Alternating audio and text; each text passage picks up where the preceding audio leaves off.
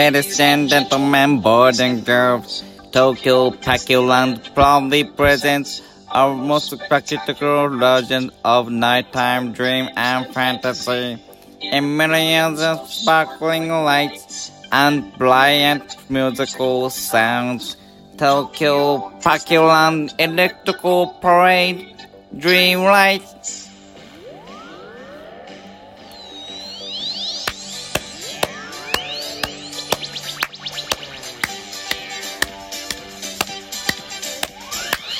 皆さん、こんばんは。見た目は子供、頭脳はアダルト、肋骨パキオです。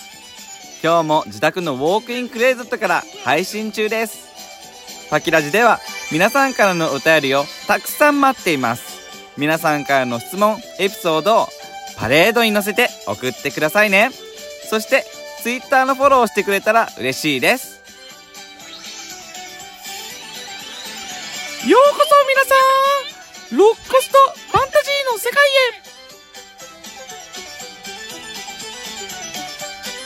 さあパキオの時間の始まりよ。みんな楽しんでるかい？なんてパキってるのかしら。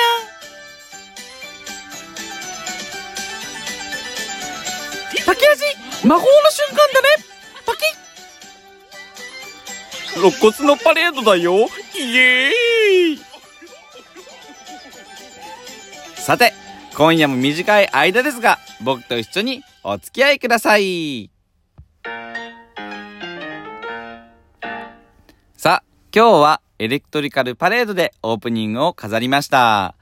なぜかというと、11月1日、昨日から、えー、ずっと休止されていたエレクトリカルパレードが復活したからです。イェーイ。で、えっと、僕は嬉しくて、このオープニングにしました。で、え昨日はもう、仕事から帰って帰ってきてから、もう速攻 YouTube で復活のエレクトリカルパレードを見たんですね。もうなんか、嬉しくて、なんか、やっぱすごく大好きなパレードだから、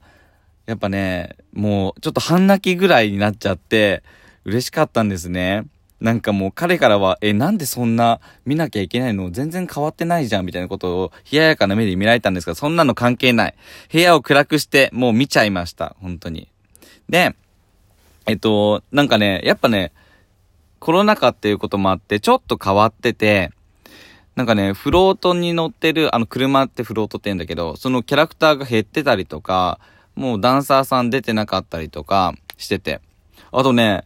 あ、すごいなと思ったのは、アラジンとジャスミンが乗ってるフロートがあるんだけど、そのアラジンとジャスミンがいつもこう仲良くこう一緒に踊るんだけど、そのアラジンとジャスミンの間にね、アクリル板がね、あのー、あったんだよ。で、そこまでする必要あるのかなって思いながらね、見てたけど、やっぱね、あ大事にしてるんだなーって思いました。で、なんか、それ見ながら、早く見に行きたいな、チケット取れるかなって感じで、行きたい欲がどんどん高まっていきましたね。で、今日の配信では、久々のディズニーオタクの話をしたいと思っています。ぜひよかったら聞いてってください。はい。で、何話そうかなって思ったんですけど、えっと、やっぱりね、僕はパレードが大好きなので、パレードをね、見るおすすめの場所を皆さんに教えたいなと思ってます。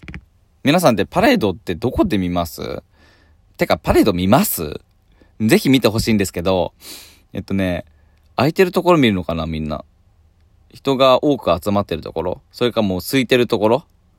ね。えっと、パレードルートっていうのは、えっとね、全長で約900メートルあるみたいなんです。やっぱその900メートルの中で、ま、その中でもいかにいい場所で、楽しんでね、見るかっていうのをね、これを今日の放送で参考にしていただきたいなと思っています。ね、勉強してて。で、えっと、何に重きを置くかなって、によるかなと思うんですけど、まずね、よく聞かれるのが、いい景色のとこで見たいんだけど、みたいなことを言われるんです。で、まあ、いい景色で見たいっていうのは、やっぱりね、パレードもそうだし、その奥にある景色が大事かなと思ってて、やっぱりね、王道、城が見える場所、シンデレラ城が、そのフロートの奥に見える場所っていうのがいいなと思ってて、フロート、その奥に城みたいな感じで重ねて見えるからね。やっぱ綺麗なんだよね。で、どこかっていうと、おすすめの場所は、えっと、ディズニーランド入って城が見えます。左に向かっていきます。するとね、クリス、タルパレスレストランっていう、なんかね、食べ放題の店があるんだけど、それの店と、もうちょっと先に進んだ橋の間の場所が僕はいいなと思ってて、で、しかも、道路の内側外側で見れるんだけど、その外側で見ると、あの、お城が結構いい感じに大きくて、えー、フロートと重なって見れるっていう感じで、僕はそこをいつも王道でおすすめしてます。で、まあ、ちょっとコアな感じになってったら、やっぱキャラクターとか出演者に確実に絡みたい。そして確実に見たい。っていう人がいると思うんだけど、そこはですね、えー、えっとね、トゥーンタウンっていうところがおすすめです。トゥーンタウンっていうのは、えー、入って右の奥にある場所なんだけど、そこはね、なんとね、その道路の外側しか、えっと、あの、ゲストがね、座れないんだよね。だから、確実に出演者は、あの、何こっちを見てくれる。だからね、そこはね、絶対ね、あの、写真撮ったりとかするにもおすすめだし、あの、絡んだりするにもおすすめです。で、結構近いしね。ただね、ここはね、ちょっと早めに埋まっちゃいます。だから、よくね、あの、早めにね、あの、様子見に行った方がいいかなと思ってます。で、えー、次にね、これもね、結構コアな楽しみ方で僕おすすめしてるんだけど、えっとね、一度のパレードに二度楽しみたいって人。あのね、パレードってね、一回しかないと思うじゃん。二回楽しめるんです、実はその時間のパレードって。どうするかっていうと、えっとね、ファンタジーランドってあるでしょ？その、ちょっと奥にあるエリアなんだけど、ファンタジーランドの中にある空飛ぶ暖房の前で見るのが僕はいいと思います。なんかね、その向かい側にホーンテッドマンションっていうとこがあるじゃん？で、そのホーンテッドマンションの横からパレードってね、スタートするんです。で、あの、そこからスタートして、すぐ空飛ぶ暖房のとこ横通るんだけど、で、パレードが全部通ります。一番最初のスタート地点で楽しみます。終わります。もうすぐに空飛ぶ暖房からトゥーンタウンに向かうの。なんでかっていうと、トゥーンタウンがね、あのー、何？あのー、パレードの終わりのゴールのとこだから、なんかね、その、パレードが、あのー、ファンタジーランドから城の周りを回ってっていう時にもう移動しちゃうの。そしたらね、トゥーンタウンか、もしかしたらトゥモローランドぐらいなのかもしんないけど、そこでね、立ち見かもしんないけど、2回目を楽しむことができます。だからね、一気にこう、終わったらダッシュみたいな感じで楽しみます。さあ、で、皆さん気になってると思うんですけど、僕はね、これちょっと秘密にしたいんだけどね、あのね、この今言った中のとこではあんま見ません。な目的によるんだけど、結構ね、なんかこう、パレード全般的に楽しみたいなーっていう時に座る場所があるんですけど、今日は秘密で教えちゃいます。え、どこかっていうと、ウエスタンランドっていうとこがあるんですけど、そこのね、えー、レストランにダイヤモ、ダイヤモンドホースシューっていうお店があるんです。その向かい側にね、白雪姫の泉があるんですよ。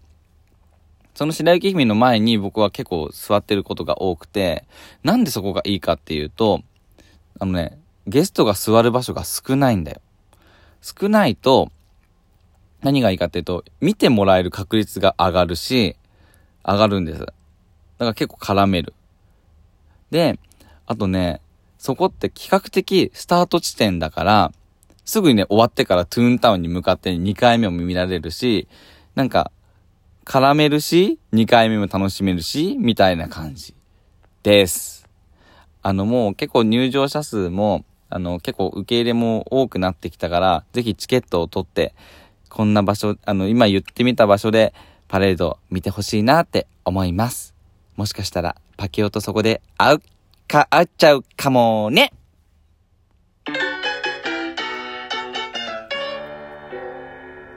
さあ、短い間でしたが、そろそろお別れの時間です。で、えっと、僕、前の、前の前の収録で、えメール、募集を、あ、メールを募集したんですね。で、メールの募集テーマは、あたいの職場。なんか職場にこんな奴がいる。同僚に推しがいる。モラハラ受けて大変。変わった風習がある。などなど、皆さんの職場について送ってほしいんです。で、ラジオトークの質問を送るというボタンからでも、ツイッターのダイレクトメッセージでも、どちらかでも大丈夫です。で、今月の放送テーマにしようと思うんですけど、まだね、誰一人送ってくれません。パケオのファンがいるって聞いてるのに、送って早く、送って送って送る送る送るって言ってくれた人いるんだけど、一向にまだ届かないんだけど、どこに来てんのかなーって、そのメール探してもね、全然来ないんですね。なので、あの、待っております。首を長くして、骨を長くして待っております。はい。楽しみにしてるからね。で、それで、えっ、と、そのメールを元に収録したいと思います。さて、じゃあお別れの挨拶をしたいと思います。ロッコスパキオのパキラジ。また次回、パキッチャオ。バイバーイ。